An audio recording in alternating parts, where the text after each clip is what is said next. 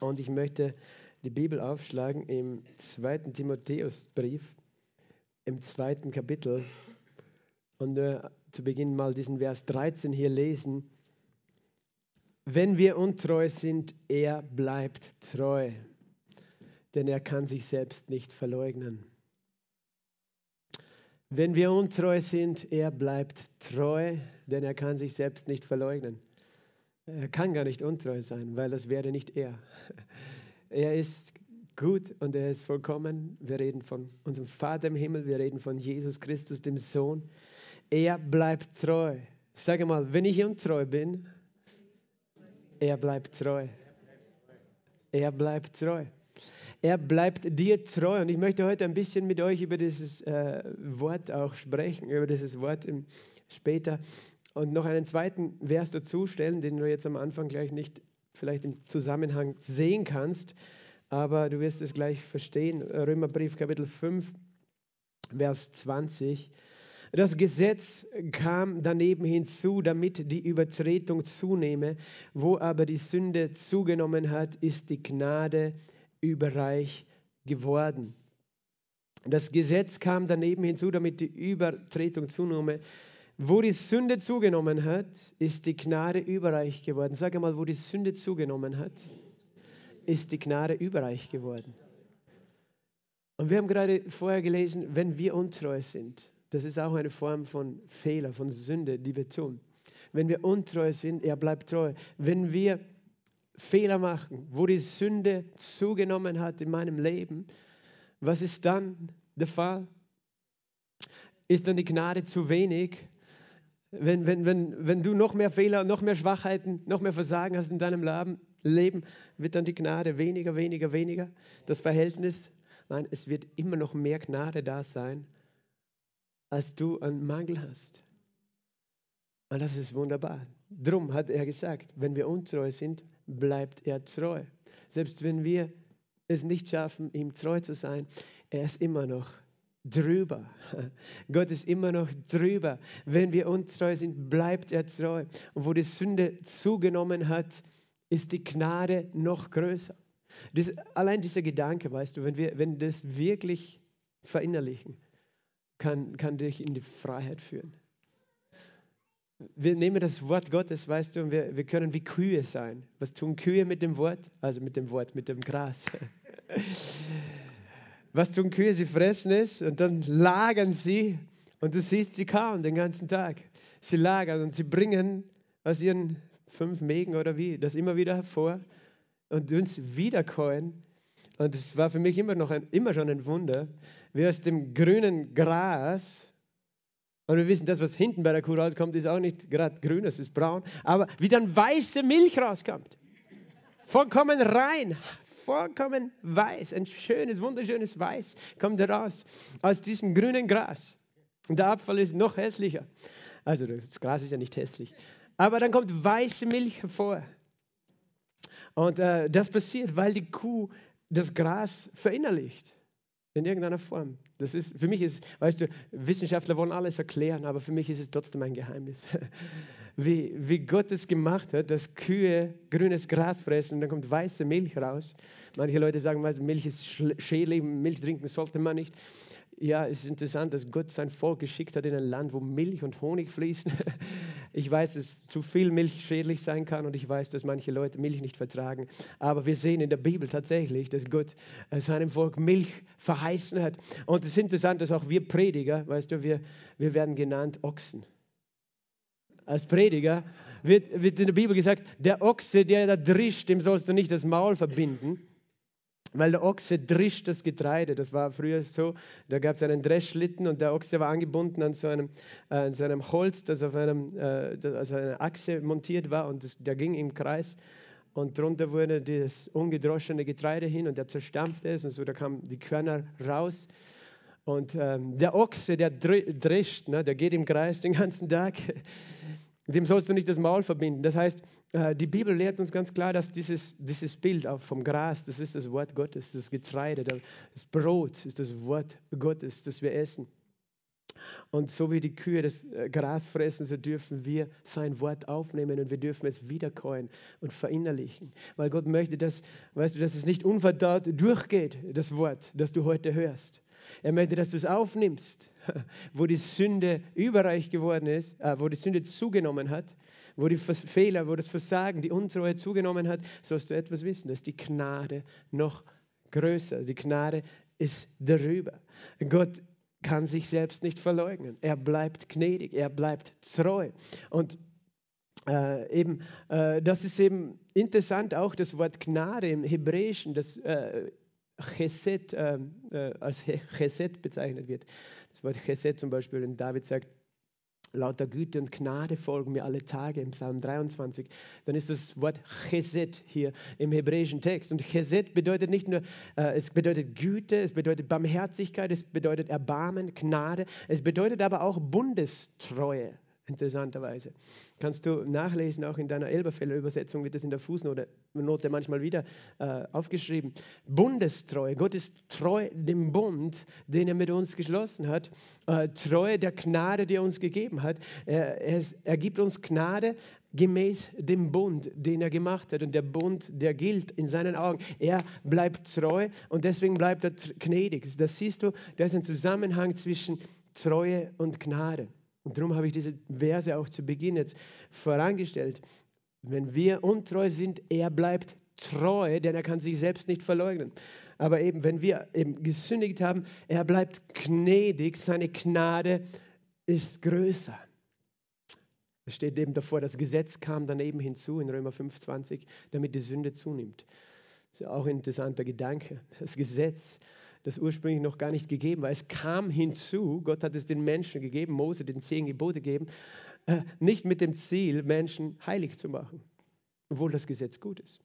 Aber Gott wusste, dass das Gesetz Menschen nicht heilig machen kann sondern das Gesetz hat bewirkt, dass die, die, Sünde zugenommen hat, weil, weil die rebellische Natur des Menschen jetzt erst richtig hervorgekommen ist. Aber daran war nicht das Gesetz schuld, sondern die rebellische Natur des Menschen. Also das Gesetz ist noch immer gut, aber das Gesetz kam hinzu und die Sünde hat zugenommen.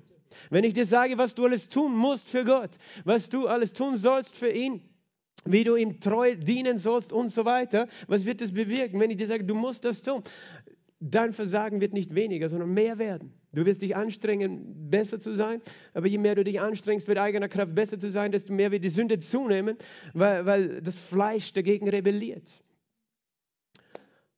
Aber was ist dann? Die Gnade ist noch größer. Wenn die Sünde zugenommen hat in unserem Leben. Es gibt Zeiten oder in unserem Leben, weißt du, wo, wo auf einmal wieder unser Versagen vor Augen gestellt ist, unsere Schwachheiten uns bewusst werden, unsere Fehler äh, Dinge, die wir schon lange denken, hinter uns gelassen zu haben. Sie kommen dann doch wieder vor. Es gibt gewisse Menschen, die schaffen es genau, die roten Knöpfe bei dir zu drücken, oder? Die drücken einen roten Knopf und etwas kommt hervor, wo du denkst, hey, wo war das jetzt her? Ich dachte, das ist schon überwunden. Manche Leute denken so, äh, du kannst sozusagen dich selber befreien von deinem Fleisch. Ja, ich, das habe ich schon hinter mir gelassen, das habe ich. Na, ich glaube, es ist anders. Ich glaube, es ist so, dass wir lernen können in unserem Leben, unser Fleisch zu beherrschen aber wir werden unser Fleisch mithaben, bis Jesus wiederkommt oder bis wir äh, unseren letzten Atemzug auf der Erde machen und er uns heimholt. Solange du diesen Körper an dir tragst, weißt du, wirst du dich dein ganzes Leben lang nicht wundern müssen, dass in dir Dinge aufstehen, die du eigentlich nicht möchtest. Aber du wirst lernen zu überwinden. Und du lernst es nicht durch das Gesetz, sondern durch die Gnade und die Treue Gottes. Er bleibt treu. Das, und, und die Gnade befähigt dich, dein Fleisch zu kontrollieren. Du sagst, egal was du da jetzt aufstehen willst in mir, das interessiert mich nicht. Das gehört zu meinem alten Leben. Der, ist, der alte Mensch ist tot. Ich bin tot für die Sünde. Und ich lebe für Gott.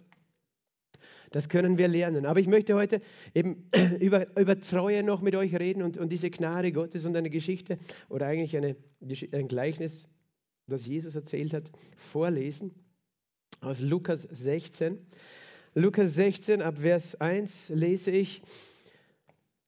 Und es ist interessant, ich habe gesagt Gleichnis. Es ist kein Gleichnis, weil Jesus äh, hat nicht gesagt, es war wie, sondern wenn er eine Geschichte erzählt, dann redet er keine Märchen, er redet von einer tatsächlichen Begebenheit in diesem Fall. Er sprach aber auch zu den Jüngern. Es war ein reicher Mann, der einen Verwalter hatte. Und dieser wurde bei ihm angeklagt, als verschwende er seine Habe. Und er rief ihn und sprach zu ihm, was ist es, das ich von dir höre?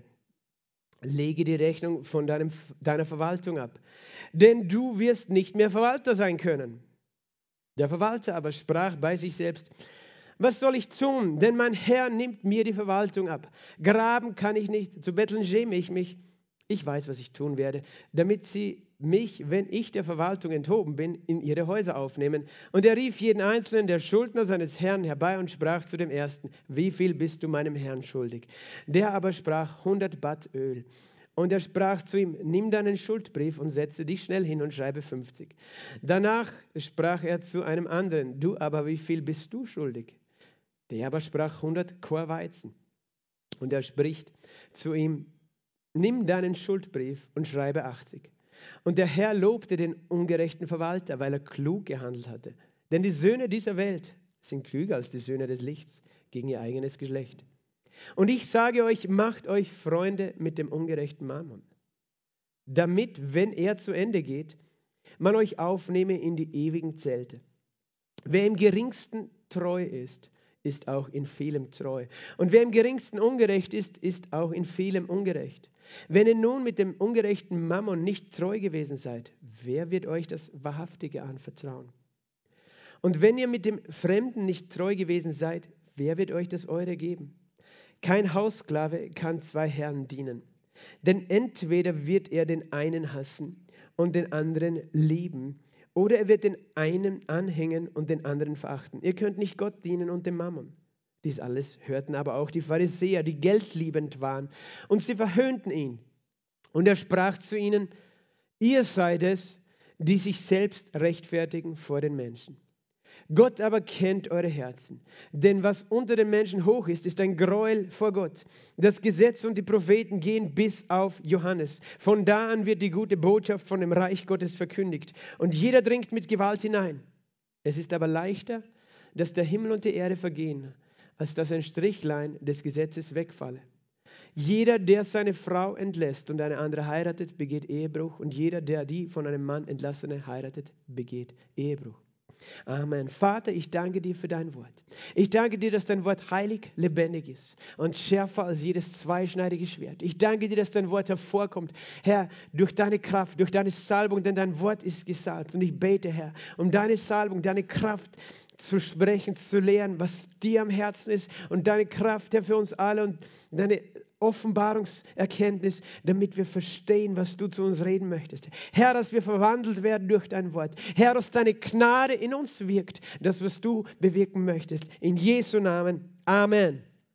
Amen. Wer im geringsten treu ist, ist auch in vielen treu. Wer im geringsten treu ist, ist auch in vielen treu. Es ist eine interessante Geschichte, die wir gelesen haben gerade. Es ist eine Geschichte, wo ich früher teilweise richtig irritiert war und verwundert, als ich sie gelesen habe, weil, weil Jesus ja hier ein Negativbeispiel nimmt und es dann doch irgendwie positiv darstellt. Etwas Negatives, was jemand tut, aber er verwendet es dann doch, um eine Lektion zu geben, die, die positiv ist, natürlich, oder, oder wo er uns etwas vermitteln möchte. Ähm, und man kann ganz schön irritiert sein, oder? Bei dieser Geschichte. Aber ich denke, der Heilige Geist wird uns helfen da, helfen, da ein bisschen etwas zu verstehen heute. Und es beginnt eben damit, er nimmt diese Geschichte, ich habe schon gesagt, ich glaube, dass es eine Geschichte ist, die passiert ist, die Jesus erzählt, aber zugleich ganz bewusst auch, weil da eine Symbolik drinnen ist, der reiche, äh, äh, der reiche Mann sozusagen, der den Verwalter hat. Das redet natürlich von unserem Vater, der ist reich. Hast du gewusst, dass Gott reich ist, nicht arm? Wir haben einen reichen Gott. Manche glauben, wir haben einen Bettlergott, der uns gerne, der geizig ist, der auch nicht will, dass seine Kinder genug haben oder so äh, oder es schön haben. Nein, wir haben einen reichen Gott, einen reichen Papa. Aber das Interessante ist auch, er hat einen Verwalter und der Verwalter sind wir. Das heißt, wir sind Verwalter von dem, was Gott uns anvertraut hat. Was war das Erste, was er dir anvertraut hat? Dein Leben, dein, dein Körper oder dein Geist, deine Seele, er hat es dir anvertraut. Du bist ein Verwalter deines Lebens. Du bist ein Verwalter äh, des Lebens, das Gott dir geschenkt hat. Und wir dürfen alle lernen, dieses Leben treu zu verwalten. Und wir sind auch ein Verwalter von all dem, was Gott uns anvertraut hat. Als Adam und Eva geschaffen wurden, hat Gott ihnen die Erde anvertraut, Er hat gesagt, macht sie euch untertan, verwaltet sie, bewahrt sie, beschützt sie, bebaut sie, bepflanzt sie. Äh, wir sind Verwalter auf dieser Erde. Und Gott, äh, Gott ist unser guter eben, äh, Versorger, der all das gegeben hat. Aber wir haben eine Verwaltungsaufgabe, das ist eine Verantwortung. Spricht von Verantwortung. Das heißt, Du, bist, äh, du trägst Sorge dafür, dass das, was du verwaltest, dass das sich gut entwickelt. Das ist auch dein eigenes Leben. Und Verantwortung hat auch schon etwas in, in diesem Wort. Weißt du, Verantwortung kommt davon, dass du Antwort gibst für das, was du tust. Darum hast du Verantwortung. Du musst dich verantworten für das, was du tust, weil du letztlich der Verwalter bist.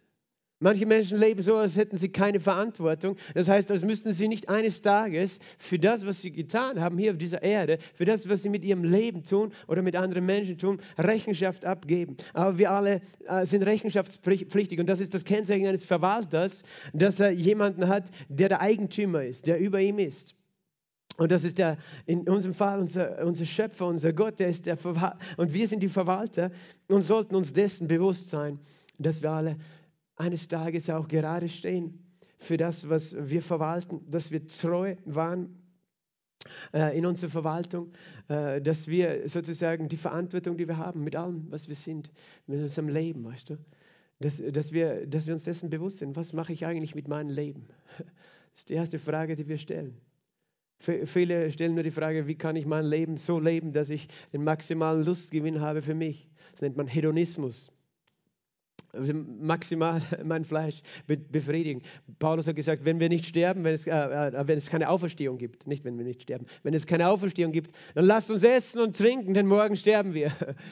lasst uns essen und trinken. Wenn wir nicht an das ewige Leben oder ein Leben danach glauben, dann haben wir eine guten, gute Ausrede dafür, dass wir verantwortungslos leben. Dass wir sagen, wir lass uns essen und trinken. Und er meint natürlich, lass uns uns einfach besaufen, lass uns einfach maximalen Spaß für uns selbst haben. Denn morgen sind wir tot.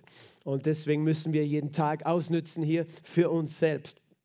Nein, weißt du, wir haben eine Verwaltungsaufgabe. Äh, und dieser Verwalter, von dem wir reden, das war ein ungerechter Verwalter, ein untreuer Verwalter der äh, sozusagen seine Verwaltung nicht richtig ausgeführt hat. Aber er war sich dessen bewusst, dass, dass irgendwann der Tag kommt, das war so in seinem Hinterkopf, irgendwann wird, wird wahrscheinlich da irgendwie ein Problem raufkommen. Aber manche denken sich, ja, dann bin ich hoffentlich schon längst, habe ich mich aus dem Staub gemacht. Ne? Manchmal sieht man das auch äh, in, weißt du, in öffentlichem Verwaltungsbereich. Manche verwalten einfach untreu und denken sich, okay, ich bin dann eh in vier Jahren nicht mehr in der Regierung, dann kann nach mir die Sintflut und hoffentlich kommt niemand drauf, was ich da gemacht habe.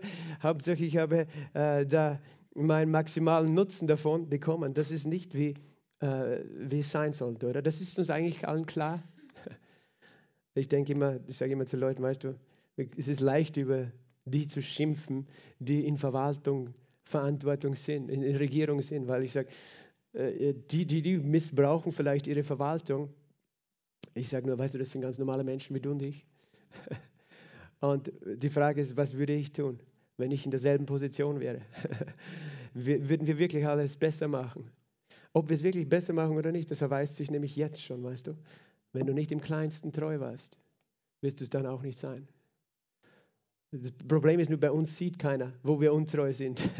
Wenn du irgendwo hoch oben bist, dann sieht man es. Aber der, der Punkt ist, das sind alles Menschen wie du und ich, denen viel anvertraut wird, aber die scheinbar teilweise, manche von ihnen nicht fähig sind oder bereit sind äh, für diese Verwaltung. Sie waren dann untreu. Und hier reden wir auch von einem Untreu. Was ist jemand, der untreu ist? Was ist überhaupt Treue? Treue ist, wenn du vertrauenswürdig bist. Es ist interessant, auch diese zwei Wörter sind ja miteinander verbunden, Vertrauen und Treue. Wenn jemand treu ist, kannst du ihm vertrauen. Wenn jemand nicht treu ist, kannst du ihm nicht vertrauen. Das heißt, du kannst dir nicht sicher sein, dass das, was du ihm übergibst, dass er es wirklich gut führt. Aber wenn er treu ist, dann kannst du ihm vertrauen. Einen treuen Menschen erkennt man woran? An, an seiner Loyalität, oder? Dass er, dass er loyal ist. Das heißt, du, du hast das Vertrauen, dass er, dass er nicht dass er hinterrücks nichts über dich sagt, was er dir nicht ins Gesicht sagt, sondern dass er dir loyal ist.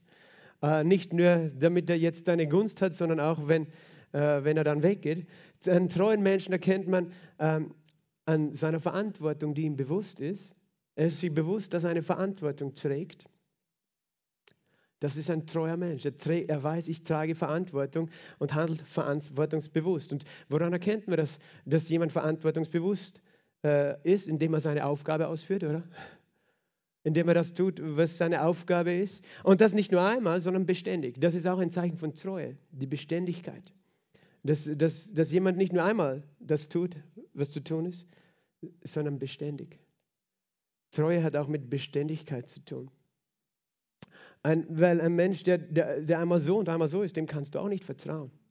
Und ganz ehrlich, wir alle suchen Menschen in unserem Leben, Beziehungen mit Menschen, die treu sind, oder? Weil wir ihnen dann vertrauen können. Und wenn sie nicht treu sind, können wir nicht vertrauen. Und das heißt, wenn wir das von anderen uns wünschen, dürfen wir bei uns selbst anfangen, oder? Dann dürfen wir bei uns selbst anfangen, oder? Äh, wir, suchen das bei anderen, weißt du? Dass sie, dass, dass sie loyal sind, dass sie, äh, wenn wir ihnen eine, sie um eine Aufgabe bitten, vielleicht als Freunde, dass sie das dann auch verantwortungsvoll tun, dass sie beständig sind in, dem, in unserer Beziehung. Ich bin dankbar, ich habe eine sehr treue Frau. Sie ist absolut treu, weißt du? Ich weiß, sie schaut keine anderen Männer nach. Sie, sie ist treu. Und, und das ist äh, für mich ein sehr schönes Gefühl und ein Wissen. Ich weiß, sie ist treu. Ich kann ihr vollkommen hundertprozentig vertrauen. Ähm, und äh, das ist etwas, das deiner Beziehung natürlich eine andere Qualität gibt. Hier geht es auch dann um die Folgen davon, von dieser Treue. Auf jeden Fall dieser Verwalter, der wurde dann angeklagt. Irgendwann kommt alles raus, oder? Irgendwann kommt alles raus. Irgendwann kommt alles ins Licht. Und weißt du, egal was in dieser Welt abläuft, weil es gibt viel untreue Verwaltung. Wir haben ein Wort dafür, oder? In, in unserer modernen Sprache, wir nennen es Korruption. Jemand, der korrumpiert ist, ist verdorben. Das heißt, er bekommt eine Verantwortung, aber, aber eigentlich insgeheim tut er nicht das, was, was, was er machen soll. Weil ein treuer Mensch, weißt du, tut das, was zu tun ist, auch dann, wenn niemand zuschaut. Treue siehst du erst richtig, wenn keiner zuschaut. Aber Gott sieht es sowieso. Weil es ist das eine, dass wir aus Zwang oder Pflicht, Pflichtbewusstsein, weil da jemand hinter uns zuschaut, treu unsere Aufgaben machen. Aber was, was passiert, wenn niemand zuschaut? Wie schaut dein Leben aus in den Momenten, wo niemand dich sieht? Und das, das ist Treue. Und eben Korruption geht ja in die Dunkelheit. Weißt du, dort, wo niemand sieht, tut man dann etwas anderes und man ist verdorben. Und Korruption heißt, man missbraucht die Verantwortung, die einem gegeben ist. Sehr oft hat das mit Geld zu tun. Auch in diesem Fall geht es um Geld. Jesus hat so viel von Geld geredet. Er hat mehr von Geld geredet als von allem anderen. Die Bibel hat mehr Schriftstellen über Geld als über Heilung. Hast du das gewusst? Weil Gott weiß schon ganz genau, dass wir da alle ein Problem haben. Manchmal denkt man, über Geld sollte man nicht reden in der Gemeinde, aber Jesus hat viel über Geld gesprochen. Oder? Er hat ganz viel über Geld gesprochen, auch in dieser Geschichte. Auf jeden Fall, es kommt alles ans Licht, eben dieser Verwalter. Er wird angeklagt. Und was hat er getan? Eben, er verschwendet die Habe. Das heißt, ihm war ach, mein, mein Chef ist reich, er hat genug, ich kann damit machen, was ich will. Und äh, hat sich das daran irgendwie selbst bereichert. Soll vorkommen, oder? Dass Menschen solche Dinge machen. Das ist so alt wie die Menschheit, Korruption. Das ist nicht ein modernes Problem. Manchmal denken wir, wir sind in einem aufgeklärten Europa, da gibt es das nicht mehr. Na, die Leute haben nur bessere Tricks heutzutage, vielleicht. Aber es kommt trotzdem alles ans Licht. Irgendwann kommt alles ans Licht. Darum habe ich gesagt, mir ist egal. Also egal ist es mir nicht. Aber ich sage nur, ich habe eine Hoffnung. Ich weiß, es kommt alles ans Licht. Und ich weiß, dass jeder einmal Rechenschaft geben muss für seine Verwaltung und dass Gott Ordnung machen wird. Halleluja. Dort, wo Ungerechtigkeit und Korruption herrscht. Eine Ordnung, die, weißt du, die Wirtschafts- und Korruptionsstaatsanwaltschaft selber nicht zustande bringen wird. Aber Jesus wird es zustande bringen. Er kann Dinge ans Licht bringen in einem Moment, weißt du. Menschen einfach bloßstellen und outen, äh, wenn es genug ist. Genug ist genug. Auf jeden Fall, hier ging es auch darum, äh, er sagt, okay, du lieber Verwalter, du, du wirst die Rechnung für mich ab, äh, Rechenschaft geben müssen, lege Rechnung. Er rief ihn und sagte, lege Rechnung ab. Ähm, von deiner Verwaltung. Er, er ist ja gnädig, er gibt ihm noch Zeit, seine, seine ganzen Steuerbücher, seine Finanzbücher noch zu, ein bisschen zu frisieren, ja, sagt man. Also das ist ja schon ein gnädiger Herr. Ich meine, er hätte sofort sagen können, alle Bücher her auf den Tisch, aber er sagt, äh, lege die Rechnung vor, du wirst nicht mehr Verwalter sein können. Er hat ihm schon angekündigt, du wirst es nicht sein können, aber er hat ihm noch Zeit gegeben, alle seine Papiere zu, zu suchen. Das ist ja schon ein gnädiger Herr, oder? Ich denke manchmal, weißt du, Gott weiß es sowieso, wie untreu wir sind. Aber er ist gnädig. Er ist gnädig und gibt uns Gelegenheit. Und er hat hier, der Verwalter sprach bei sich selbst, was soll ich tun? Ich mag wirklich diese, diese, diese Situation. Was soll ich tun? Mein Herr nimmt mir die Verwaltung ab. Graben kann ich nicht, zu betteln schäme ich mich. Okay, da gibt es ein paar Sprüche, die sage ich jetzt nicht, weil das ist nicht christlich. Aber das, was interessant ist, dieser, dieser Mann war untreu, oder? Er war ein untreuer Verwalter. Und er wusste, die Folge seiner Untreue ist was? Dass ihm wirklich nur mehr der einfachste Job überbleiben wird, nämlich graben oder betteln. Und jetzt verstehe mich nicht falsch. Ich weiß, manche Leute haben das ganz normal als ihren Beruf, dass sie auch graben müssen. Ich denke, betteln sollte nicht unser Beruf sein, aber manche Menschen betteln tatsächlich in Ländern, es gibt Menschen, die, die werden einfach wie Dreck behandelt, denen wird keine Arbeit gegeben, weißt du, in Indien oder so. Also ich möchte jetzt nicht davon reden, dass jeder Bettler oder jeder, der irgendwo grabt, ähm, alles falsch gemacht hat in seinem Leben. Aber das Interessante ist, Untreue hat scheinbar die Folge, dass du ganz unten sein wirst. Und Treue im Gegensatz wird dich immer befördern. Viele Menschen, die in ihrem Leben nicht weiterkommen, die, die haben das noch nicht verstanden. Das ist ganz, ganz einfache Prinzip. Dass wenn ich weiterkommen möchte in meinem Leben, es ist ganz einfach. Ich fange treu an. Selbst wenn ich nur grabe, dann tue ich treu meine Aufgabe. Und treue Menschen werden befördert. Und treue Menschen erkennst du nicht nur daran, dass sie tun, was ihnen gesagt ist, sondern an ihrer Herzenseinstellung. Dass sie es dann tun, wenn niemand zuschaut dass sie dann loyal sind, auch wenn alle anderen schlecht reden.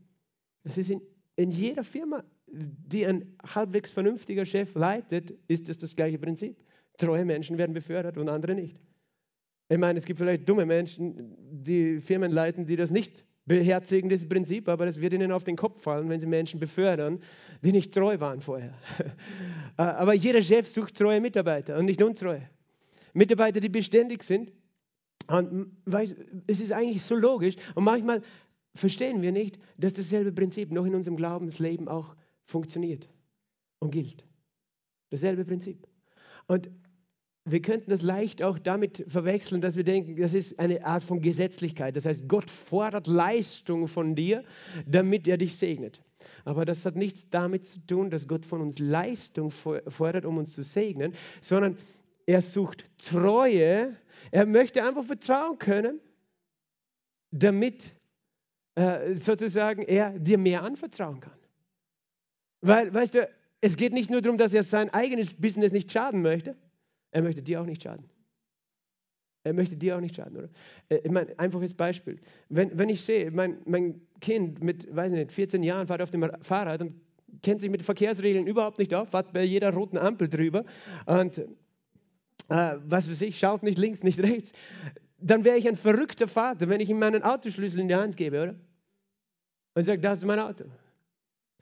Weil er hat sich noch nicht einmal treu erwiesen am Fahrrad. Außerdem sage ich, okay, dann sei treu, mach eine Führerscheinprüfung.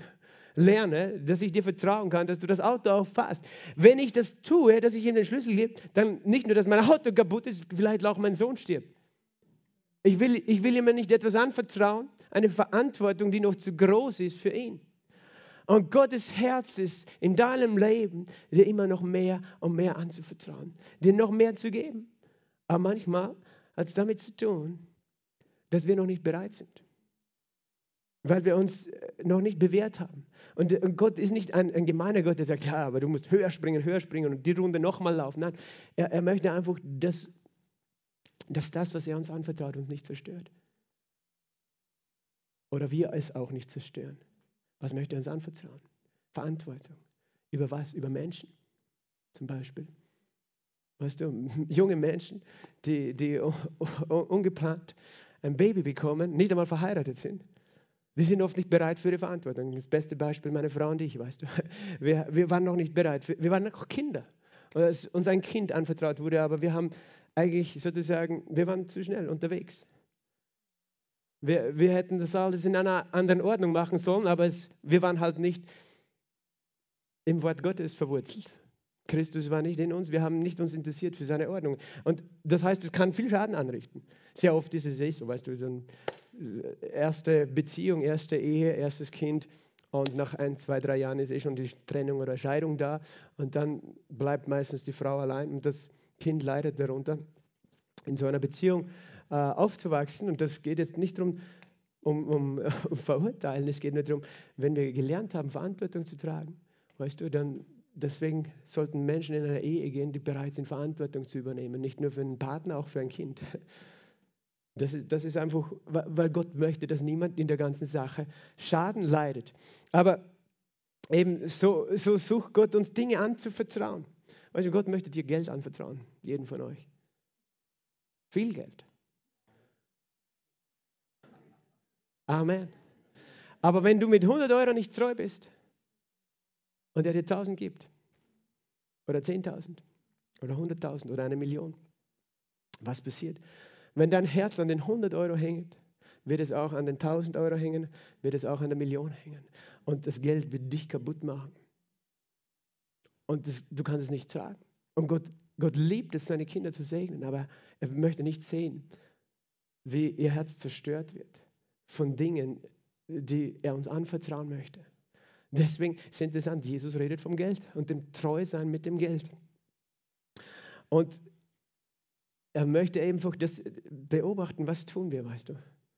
Manche Leute sagen, wenn ich eine Million hätte, wenn ich 100 Millionen hätte, ja, dann würde ich auch den Armen was spenden, würde ich auch was geben.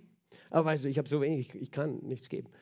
Weißt du, wenn du jetzt nicht bereit gibst, bereitwillig geben kannst und willst, wirst du es dann auch nicht kennen.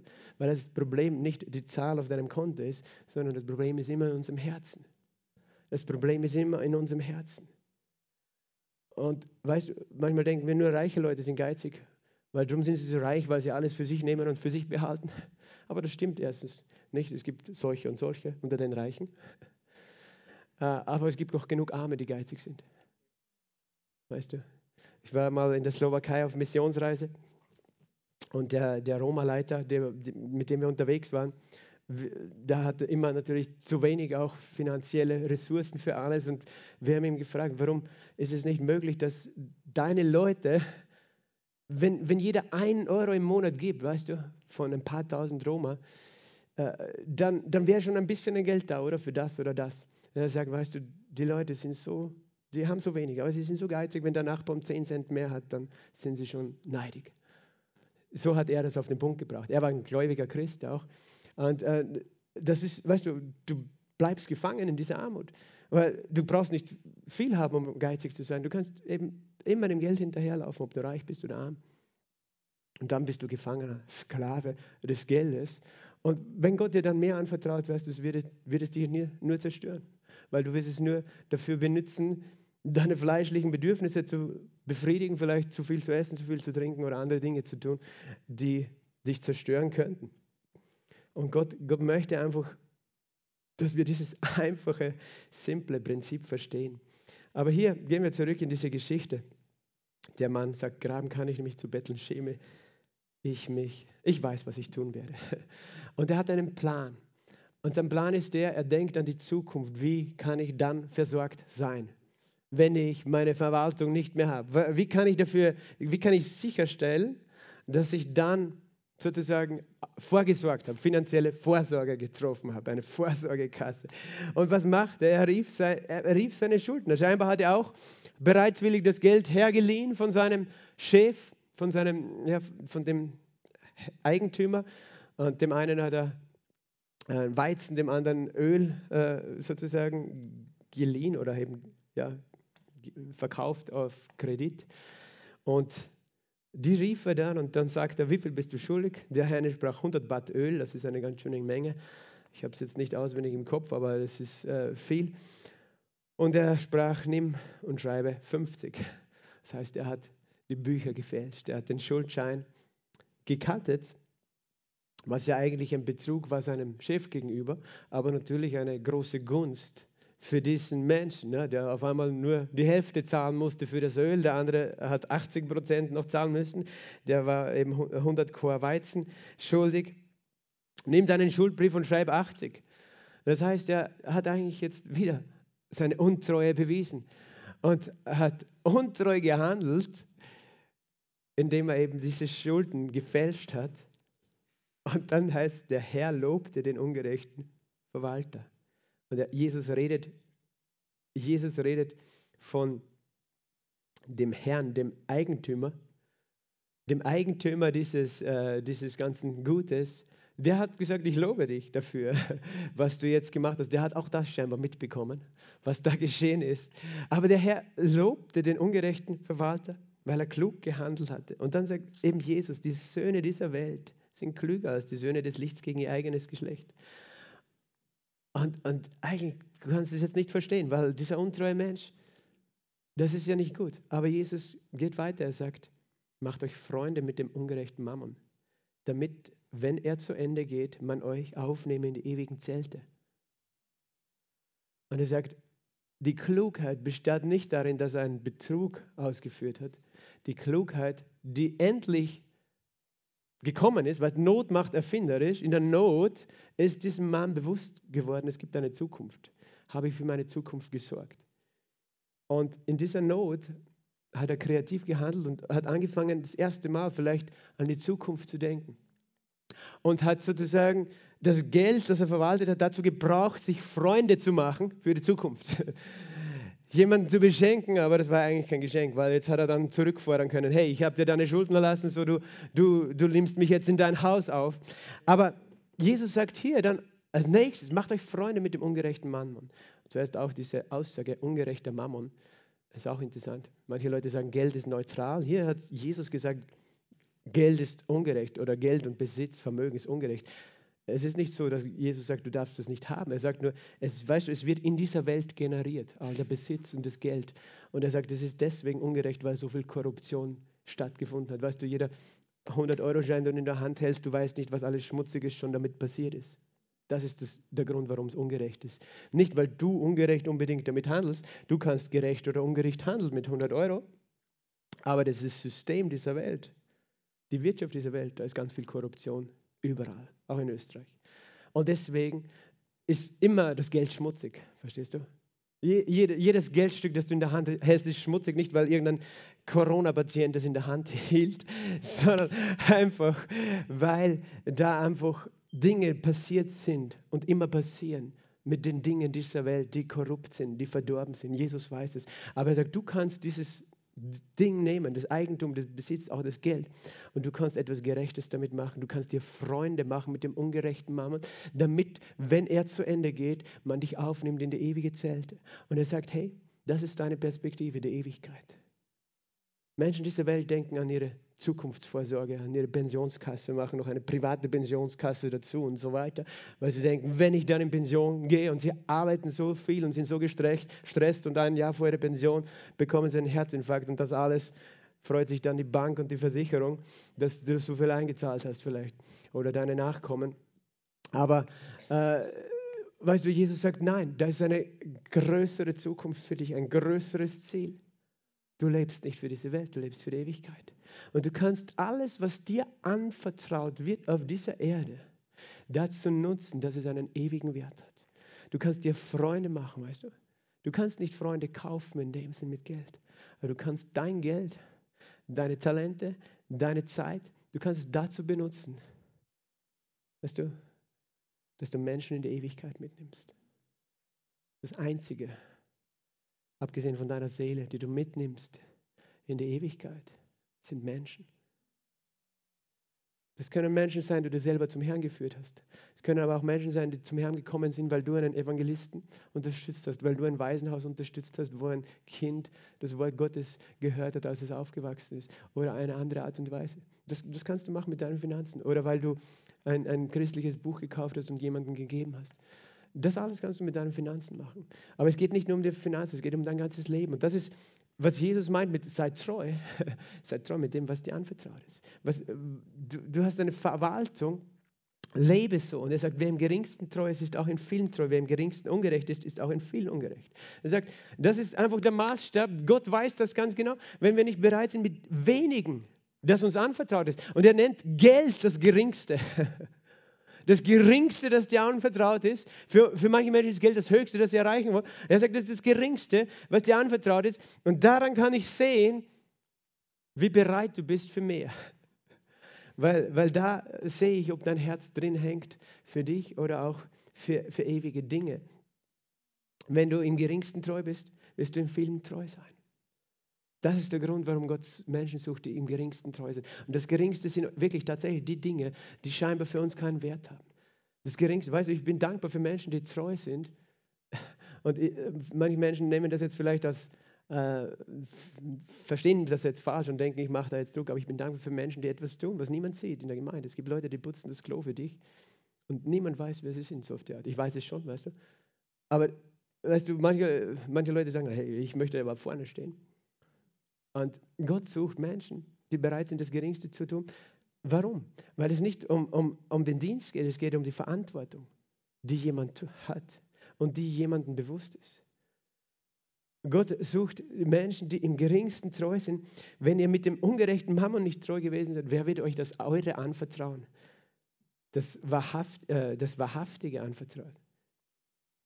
Es gibt das Wahrhaftige. Was ist das Wahrhaftige? Deine himmlische Berufung. Das ist das Wahrhaftige, deine ewige Berufung in Jesus. Und du kannst das in Besitz nehmen durch Treue im Kleinen. Treue in deiner Arbeit. Weißt du, manche sagen, ja, ich will nicht arbeiten, ich will nur dem Herrn dienen. Weißt du, Arbeit ist ein Ort, wo du treu sein kannst. Egal welche Arbeit du hast, ob sie eine niedrige oder eine hohe Arbeit ist, Gott sieht, ob du treu bist. Und selbst wenn dein Chef es nicht sieht, aber Gott sieht es. Und Gott wird Menschen befördern. Josef war in Ägypten, der Sohn äh, Jakobs, der Sohn Israels, war in Ägypten im Gefängnis. Und eigentlich hat er die Berufung, der Fürst, der Herrscher zu werden über die Stämme Israels.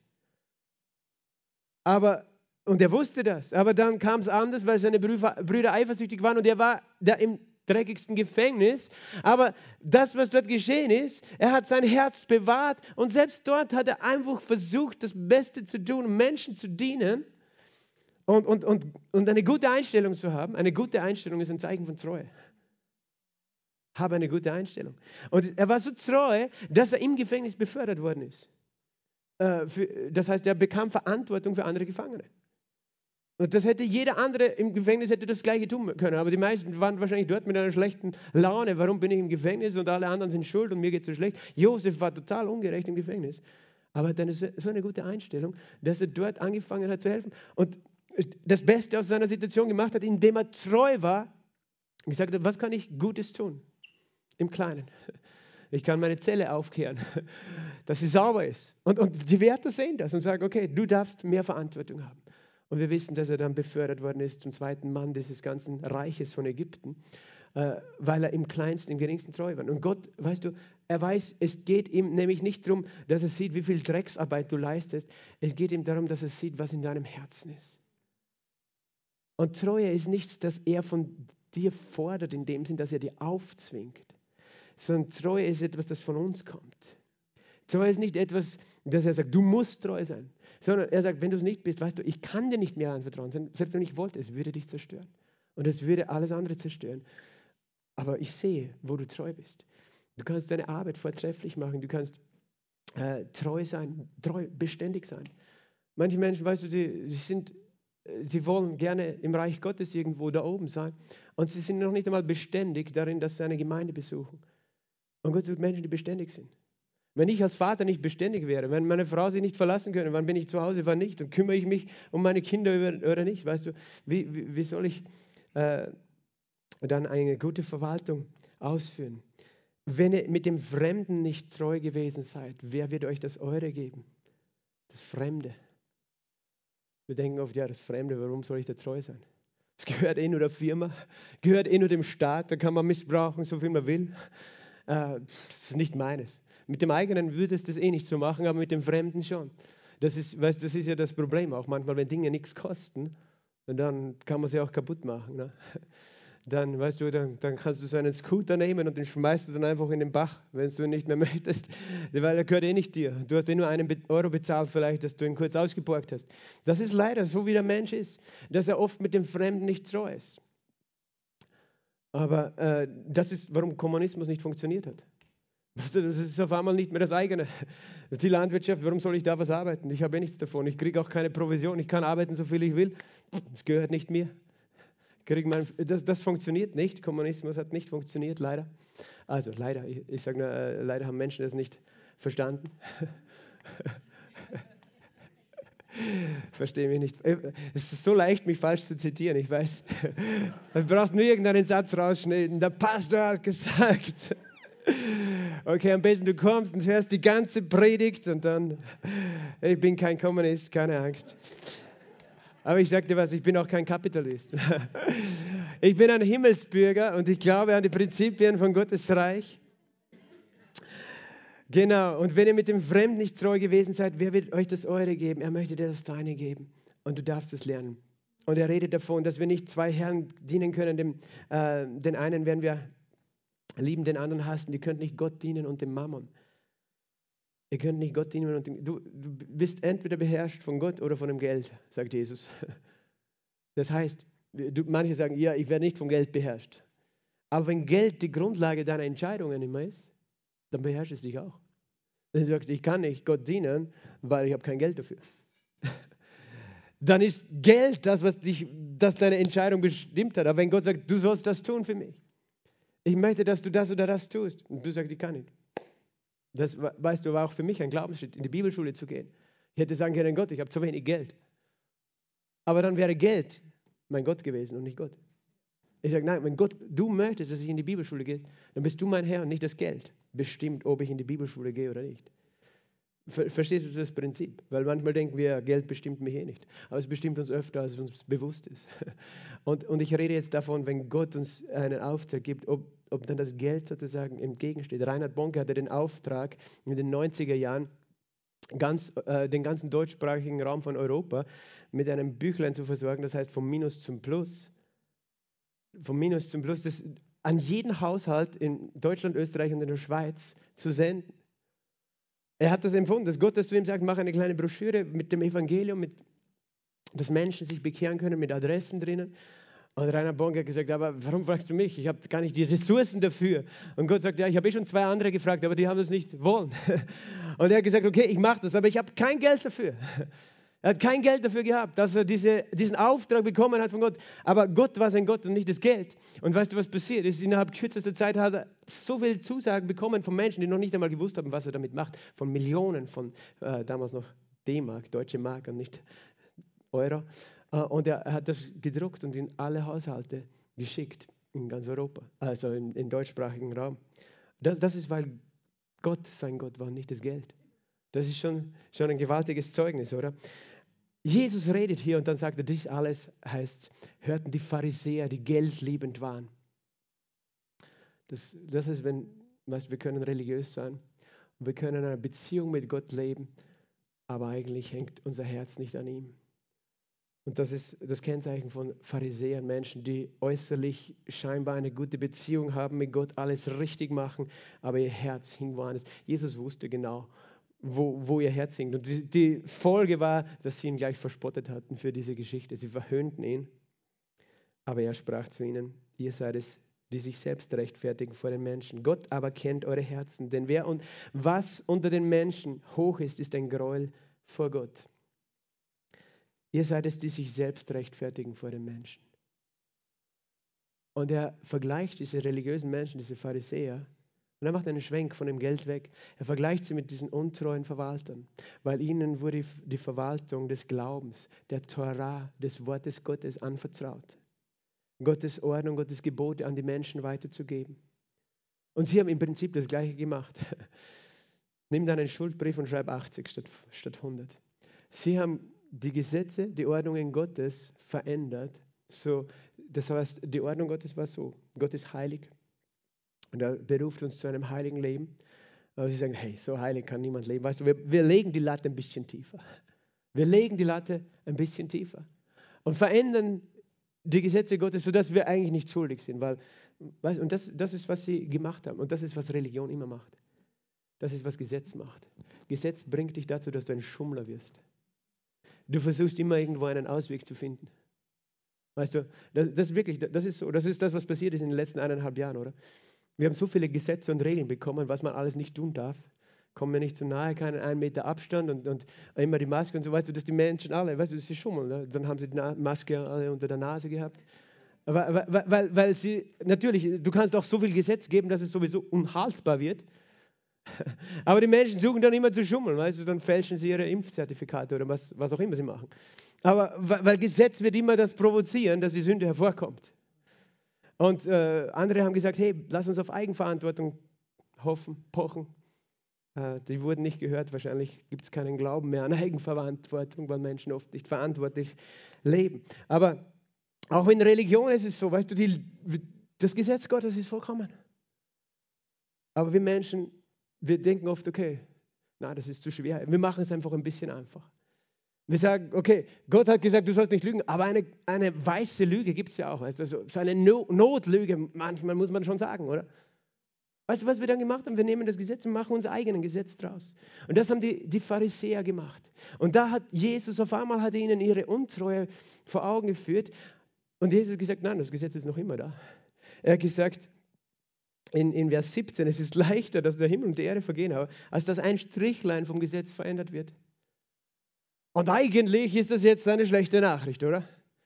Weil wenn wir das Gesetz Gottes, das Torah, das, die zehn Gebote ganz genauso ernst nehmen, dann sind wir alle Versager in diesem. Und er geht weiter, er sagt, er bezieht es dann auch, das, das, diese zwei Probleme hatten die Pharisäer. Das eine hat sich auf Geld bezogen, das andere auf Beziehungen. Jeder, der seine Frau entlässt und eine andere heiratet, begeht Ehebruch. Und jeder, der die von einem Mann entlassene heiratet, begeht Ehebruch. Er hat gesagt, das Gesetz ändert sich nicht. Aber weißt, Jesus, du kannst, das ist altmodisch. Weißt du, vor 2000 Jahren hat man sowas geglaubt, aber, aber heute, wir leben in einer modernen Gesellschaft. Ja, du nimmst das Gesetz Gottes und machst deine eigenen Gesetze draus. Das nennt Jesus eine untreue Verwaltung. Und jetzt sitzen vielleicht manche sogar da in diesem Raum und sagen, ja, pff, dann klagt er mich ja total an. Weil vielleicht bist du jemand, der schon das hinter dir hat, eine Scheidung, eine Wiederheirat. Gott ist nicht hier, um anzuklagen. Wo die Sünde zugenommen hat, ist die Gnade noch größer. Wenn wir untreu sind, bleibt er treu. Gott möchte uns zur Treue führen. Aber er ist nicht da, um uns zu verdammen. Wir alle haben in unserem Leben irgendwo Gottes Ordnungen, die wir in unserem Gewissen wissen, herabgesetzt auf unser eigenes Niveau und waren untreu in der Verwaltung von Gottes Recht und Gottes Wahrheit in unserem Leben. Und das Einzige, warum Gott uns bittet, dass wir ehrlich sind, dass wir nicht versuchen zu schummeln, sagen, Jesus, ja, wir, wir waren untreu mit der Verwaltung. Ich habe einen Vers jetzt gerade ausgelassen in diesem Text. Hier steht in Vers 16. Lukas 16, 16, ein Lieblingsvers von mir. Das Gesetz und die Propheten gehen bis zu Johannes. Das Gesetz und die Propheten. Das Gesetz sagt, das ist der Standard Gottes. Die Propheten waren die, die den Menschen das ganz knallhart hingeklatscht haben und gesagt haben, ihr habt dieses Gesetz gebrochen. Jeder von euch. Ihr wart so wie die Pharisäer, gesagt, nein, nein, wir machen unsere eigenen Gesetze. Ehebruch ist kein Problem, weißt du, das ist kein Problem, das und das ist kein Problem, aber die Propheten, die waren auch hart. Die haben gesagt, dafür gibt es das Gericht Gottes. Das Gesetz und die Propheten gehen bis zu Johannes. Johannes hat gesagt, zu Buße, kehrt um, ihr seid alle Sünder. Das ist nicht die gute Nachricht, oder? Aber Jesus hat gesagt, von jetzt an von da an wird die gute Botschaft verkündigt. Wird die gute Botschaft verkündigt. Er verkündigt eine gute Botschaft. Was ist die gute Botschaft? Ich habe alle eure Schuld genommen.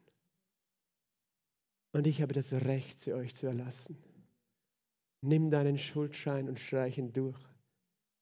Denn ich habe diese Schuld getragen. nimm diesen Schuldschein, wo du untreu warst. Denn ich weiß, ich, mein Gesetz war so groß für dich, du hast dagegen gesündigt, du hast rebelliert, du warst untreu. Aber wenn wir untreu sind, bleibt er treu dem Bund, den er gegeben hat. Und es ist der neue Bund der Gnade. Und in diesem Bund hat er sich entschieden, dir deine Sünden nicht vorzuhalten, weil er sie in sich aufgenommen hat, dort ans Kreuz getragen hat. In diesem Bund hat er sich entschieden, dich gnädig zu behandeln, auch wenn du untreu warst. In diesem Bund hat er sich entschieden, wo die Sünde, die Fehler, die Untreue in deinem Leben zugenommen hat, dir noch mehr Gnade zu geben. Warum tut er das? Weil er ein treuer Verwalter ist.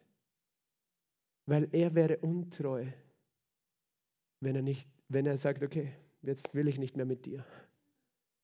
Jetzt, du, jetzt habe ich genug von dir. Ich gehe, ich bleibe nicht mehr treu. Er bleibt immer treu in seiner Beziehung mit dir. Er bleibt immer bei dir. Er bleibt treu. Er ist der treue Gott. Es gibt diese Geschichte vom Buch Hosea, wo Hosea, der Prophet, berufen worden ist zu heiraten, aber äh, eine, und dann seine Frau war untreu, sie war eine Prostituierte und Gott hat ihm gesagt, er muss sie zurücknehmen.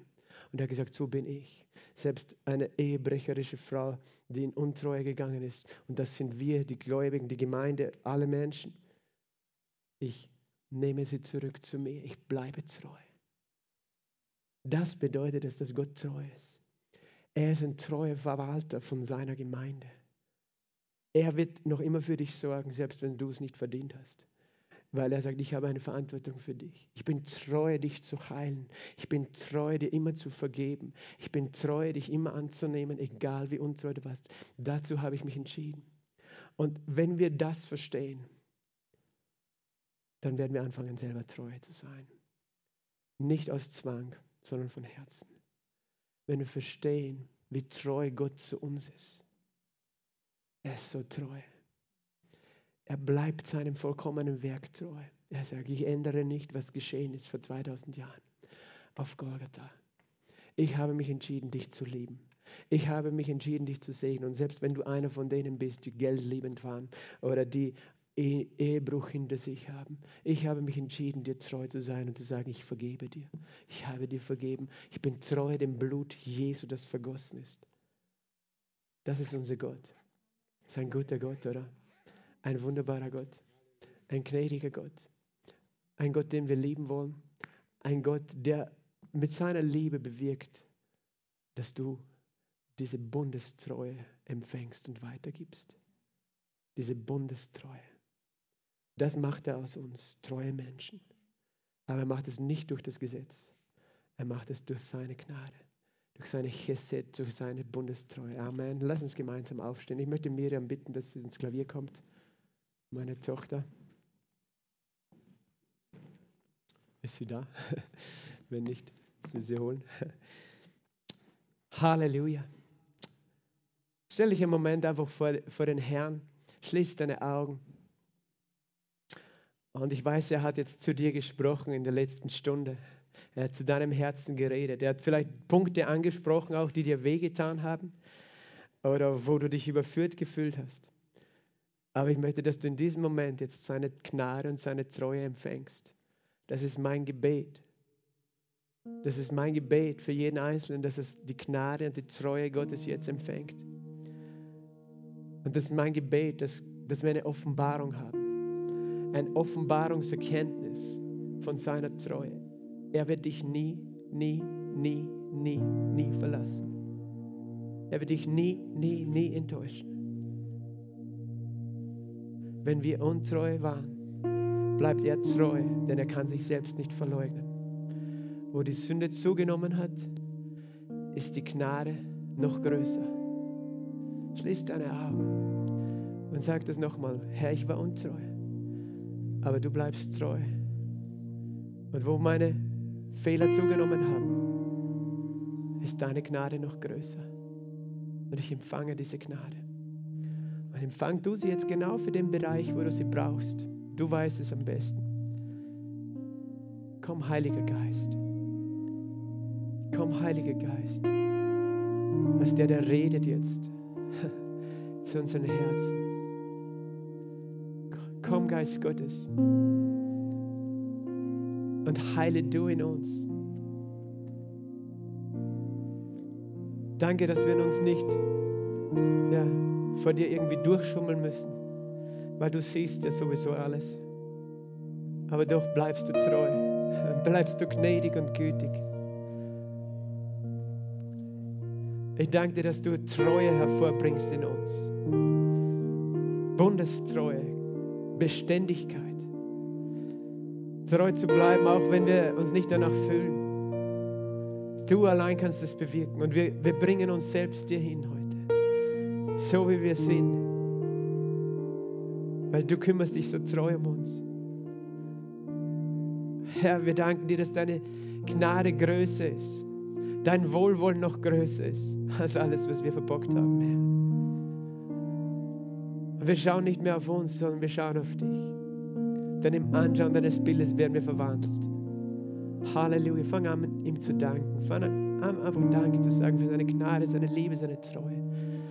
Wenn da irgendein Schuldgefühl oder eine Anklage jetzt emporsteigt, weißt du, gib sie dem Herrn, denn der Herr sagt, ich habe dir vergeben. Ich bin treu meinem Blut, ich denke nicht mehr an deine Fehler. Du musst nicht mehr mit Scham herumlaufen. Auch wo du vielleicht weißt, ich war untreu. Ich war in dem Bereich, in der Beziehung, am Arbeitsplatz oder wo auch immer, in der Gemeinde, ich war untreu. Aber der Herr sagt, aber ich bin treu. Und ich habe dir schon vergeben.